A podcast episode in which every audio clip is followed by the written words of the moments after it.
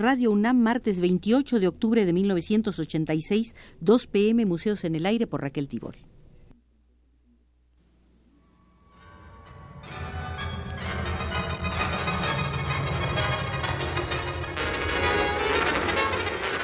Radio UNAM presenta Museos en el Aire.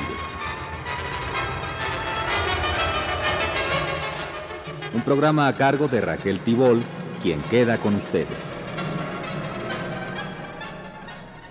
Será esta la cuarta visita al Museo del crítico inglés de arte Herbert Reed. Venimos desarrollando esta serie de visitas para dar cuerpo a un museo de la crítica de arte.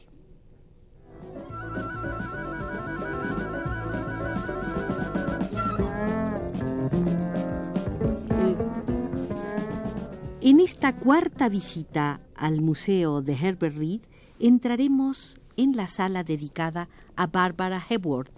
En cierta oportunidad le solicitaron a Herbert Reed que escribiera la presentación de catálogo para una exposición de su estimadísima y muy admirada amiga, la escultora Barbara Hepworth. En vez de hacer una convencional presentación, decidió Herbert Reed para salirse de lo común, para salirse de lo trillado, escribirle una carta, una entrañable carta de carácter analítico y ponderativo. Y comenzaba diciendo lo siguiente. Ha pasado más de un cuarto de siglo desde el día en que usted halló un estudio cercano en Hampstead, donde un grupo que incluía a Henry Moore, Ben Nicholson y Paul Nash trabajó en estrecha intimidad hasta que fue dispersado por el comienzo de la guerra. El principio de esa experiencia está registrada en Unit One, el libro que publicamos juntos usted y yo en 1934. Cuando ahora vuelvo las páginas de ese libro, me abruma la nostalgia.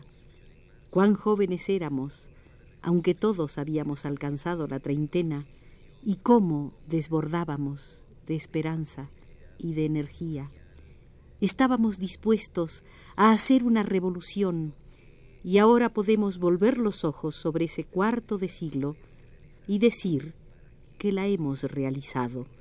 Y ello a pesar de las interrupciones de la guerra y a pesar de la desilusión política y a despecho de la desalentadora indiferencia del público británico. Conquistamos nuestras victorias en Venecia y en Sao Paulo, en Nueva York y en Tokio, y aún en la fortaleza parisiense. Y sólo cuando nuestros artistas volvieron a la patria con sus trofeos, comenzaron sus renuentes compatriotas a reconocer el mérito. Si vuelvo los ojos sobre las afirmaciones que hicimos en 1934, advierto que nos abrimos paso porque poseíamos algo más que energía y ambición. Teníamos una visión, una visión universal o abstracta de la belleza, como usted la denominó, a la que consagramos nuestras vidas sin pensar en el provecho inmediato o en la fama. ¿Recuerda lo que usted decía en aquella afirmación de 1934? Vale la pena repetirlo. Decía usted, no basta la predisposición a esculpir, debe existir también una vida y una acción positivas en pro de un ideal. Para la escultura o la pintura es esencial la comprensión de la forma y del color en su forma abstracta, pero no sólo el deseo de evitar el naturalismo en la escultura conduce al trabajo abstracto. Siento que la concepción misma, la condición del pensamiento que se corporiza debe ser abstracta, una visión impersonal, individualizada en el medio particular.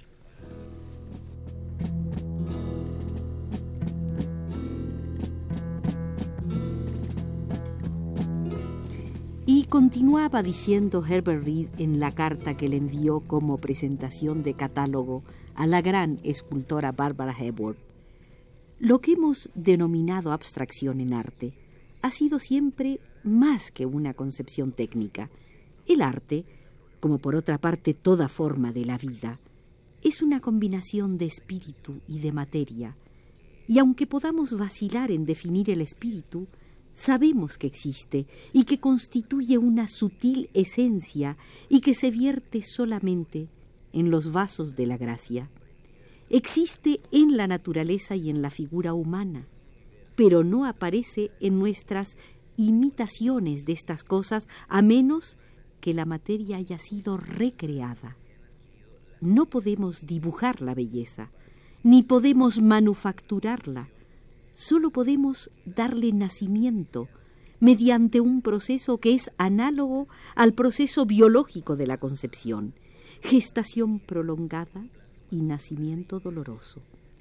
Contemplar la gradual emergencia de la figura en el bloque de piedra es lo mismo que observar cómo el espíritu forma a la materia, confiriendo a la sustancia intratable forma orgánica y ritmo vital. ¿Cómo es posible que un proceso de tal naturaleza se limite a la imitación? ¿No debe más bien buscar una perfección de formas que constituya una armonía espiritual. Esa es, de acuerdo con lo que he observado, la constante búsqueda que usted realizó. La única diferencia, si comparamos la situación actual con la que prevaleció en el pasado, ha sido su diferente concepción de la armonía. Otrora concebíamos a la armonía como una relación derivada de la naturaleza. La regla de oro había sido reducida a una ecuación matemática, un módulo, según lo denominamos ahora, y se instruía a los pintores, a los escultores y a los arquitectos para que utilizaran esta ecuación del mismo modo que un escultor utiliza sus medidas para confeccionar un traje. Pero no es posible crear armonía aplicando medidas o imitando exactamente los objetos armoniosos de la naturaleza, solo puede ser comunicada mediante el flujo de la materia. No estoy tratando de oscurecer el proceso apelando a un lenguaje místico. Como lo saben todos los artistas creadores, se trata de un proceso de carácter práctico.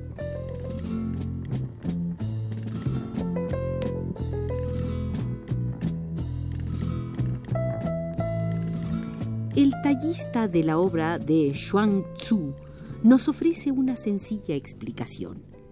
Había tallado un atril para colgar campanillas o instrumentos musicales y cuando concluyó la obra era tan perfecta que los espectadores creyeron que debía existir una explicación sobrenatural. Pero el tallista lo explicó del siguiente modo.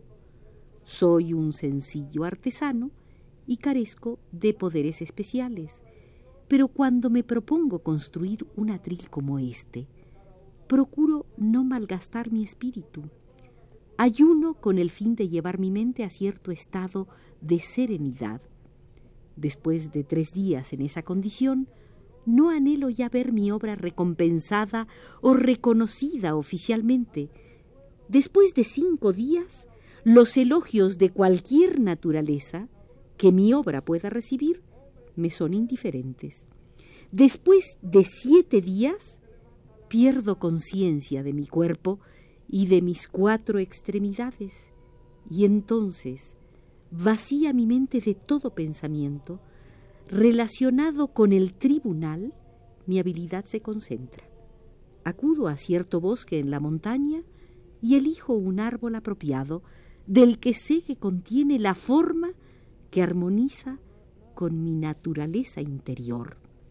Ahora puedo ver en el árbol el atril y entonces, pero solo entonces, me pongo al trabajo. Pongo mi propia capacidad natural en relación con la naturaleza de la madera. El cielo de la naturaleza se une con el cielo del hombre.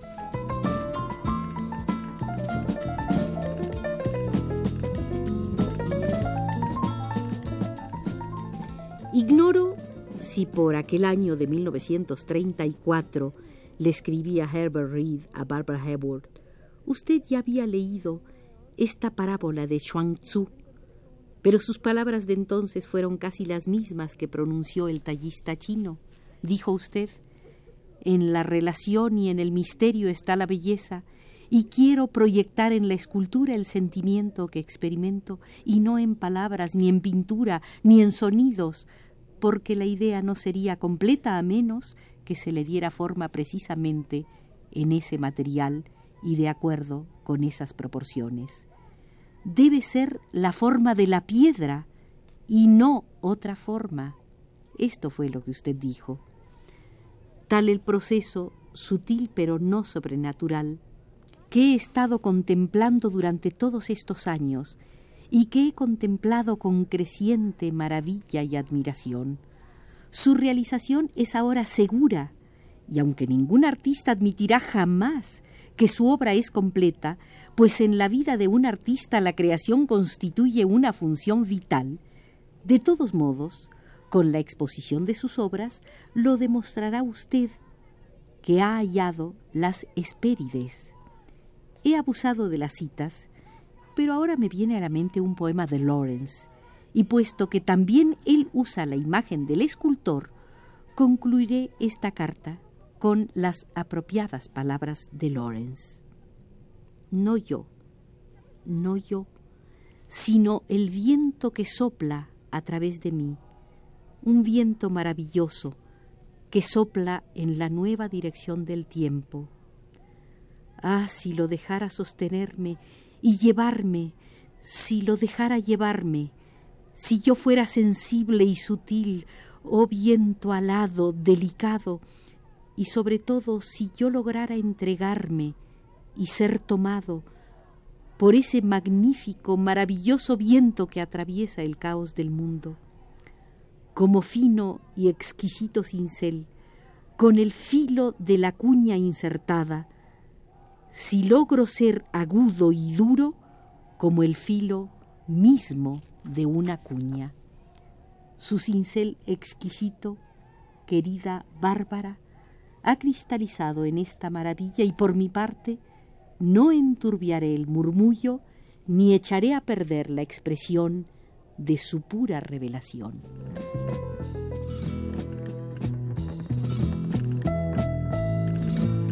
Hemos dedicado la cuarta visita al Museo de Herbert Reed con la carta que este gran crítico de arte le escribió a Barbara Hedburg para que sirviera de presentación a un catálogo. Como en nuestros anteriores recorridos nos vigiló desde los controles Manuel Garro.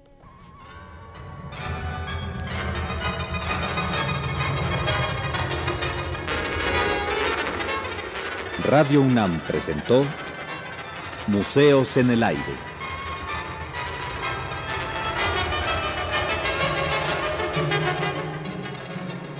Un programa de Raquel Tibol.